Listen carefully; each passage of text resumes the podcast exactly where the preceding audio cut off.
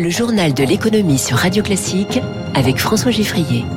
L'économie au scanner de Radio Classique, trois titres. Il n'y aura pas de gel des loyers malgré la forte pression politique sur le pouvoir d'achat. Connaissez-vous le rétrofit? Transformer une vieille voiture assoiffée d'essence en modèle électrique sobre et silencieux. Et puis ce n'est pas God Save the Queen, mais plutôt Queen Save Economy ou comment la famille royale britannique participe largement à l'optimisme économique du royaume. Première invitée dans quelques minutes, Marguerite Bérard, directrice de la banque commerciale de BNP Paribas.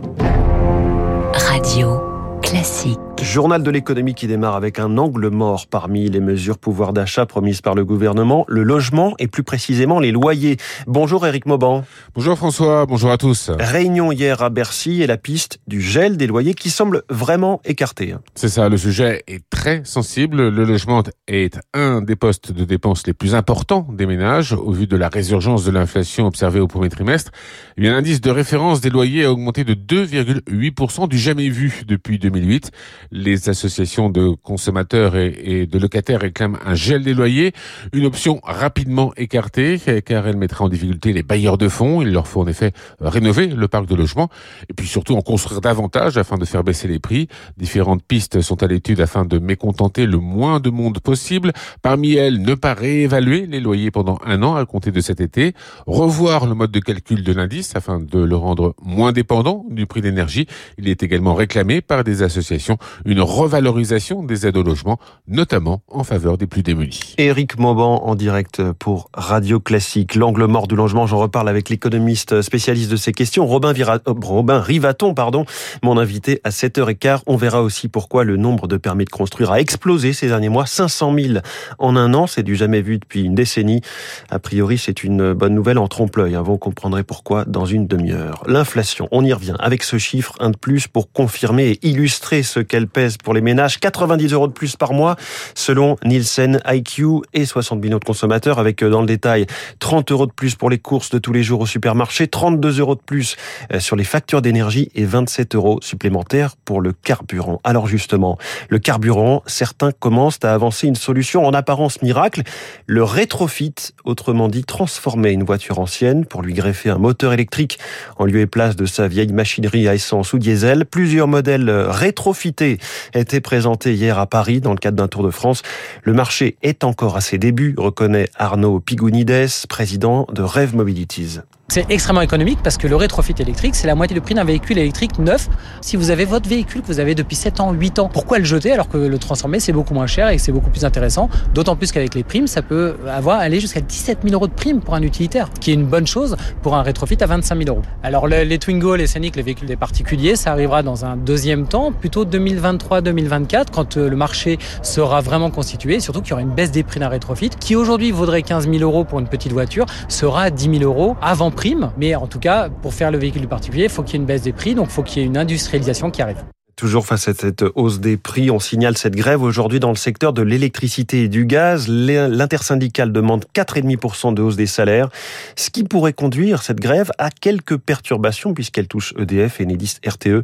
En tout cas, c'est ce qu'affirme Stéphane Chérigier de la CFE-CGC. On est partant sur des baisses de charges dans les centrales nucléaires ou de perturber la production d'électricité, par exemple. C'est compliquer la tâche des entreprises qui produisent et rendre la production plus coûteuse. Hein. Mais pour ma fédération, on n'appelle pas à des coupures de, courant. Euh. Ceci étant dit, l'exaspération de certains salariés pourrait amener peut-être dans d'autres organisations syndicales à des actions plus radicales. On voudrait que les employeurs soient francs et loyaux dans la négociation et qu'ils arrêtent de botter en touche. Euh. Les employeurs ont proposé un accord euh, de mesures salariales en fin d'année dernière à hauteur de 0,3 3% d'augmentation générale. Le compte n'y est pas. On ne peut pas se contenter de 0,3% quand on a une inflation qui flambe.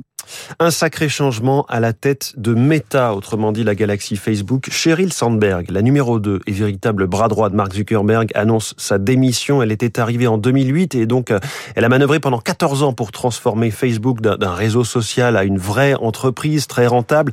Mark Zuckerberg évoque la fin d'une ère. Il rappelle qu'il n'avait que 23 ans quand il avait embauché euh, Sheryl Sandberg. Il ne connaissait rien à la gouvernance des entreprises, dit-il. Alors je vous donne deux chiffres pour mesurer la croissance de Facebook sous la conduite de ce duo. 100 millions d'utilisateurs actifs en 2008, 2 milliards 940 millions d'utilisateurs actifs aujourd'hui. On verra comment les marchés euh, réagissent à cette annonce. Hier soir, le Nasdaq a perdu 0,72, le Dow Jones a reculé d'un demi pour cent, baisse du CAC 40 de 0,77. Le baril de Brent est juste en dessous de 116 dollars. On suivra aujourd'hui la réunion de l'OPEP+, suspense pour savoir si la Russie est exclue ou non de, de l'accord qui fixe la production entre euh, les pays du cartel du pétrole, auquel cas la production pourrait être augmentée davantage que prévu. L'indice de la bourse japonaise en ce moment recule de 0,12%, le Nikkei. En Chine, après deux mois de confinement, Shanghai et ses 25 millions d'habitants retrouvent un peu d'air. C'est toute l'économie mondiale qui espère aussi une détente après ce nouvel épisode qui a freiné les chaînes logistiques. Mais il faudra être patient, prévient Paul Touret, directeur de l'Institut supérieur d'économie maritime il est évident que d'ici la mi-juillet, il va falloir régler un petit peu ça, c'est-à-dire retrouver un rythme normal, ce qui va amener forcément un volume de conteneurs un peu plus important puisqu'ils ont été ralentis pendant quelques semaines, sachant que c'est toute une chaîne, hein. le navire étant lui-même traité par des portiques avec des dockers, livrant des camions. C'est tout un système euh, terre-mer qui doit se remettre en fonctionnement. Il est vraiment très dysfonctionnel depuis des mois, hein, depuis le début de la pandémie. Il faut pas oublier qu'on a commencé quand même par un confinement chinois et on le finit presque par un autre.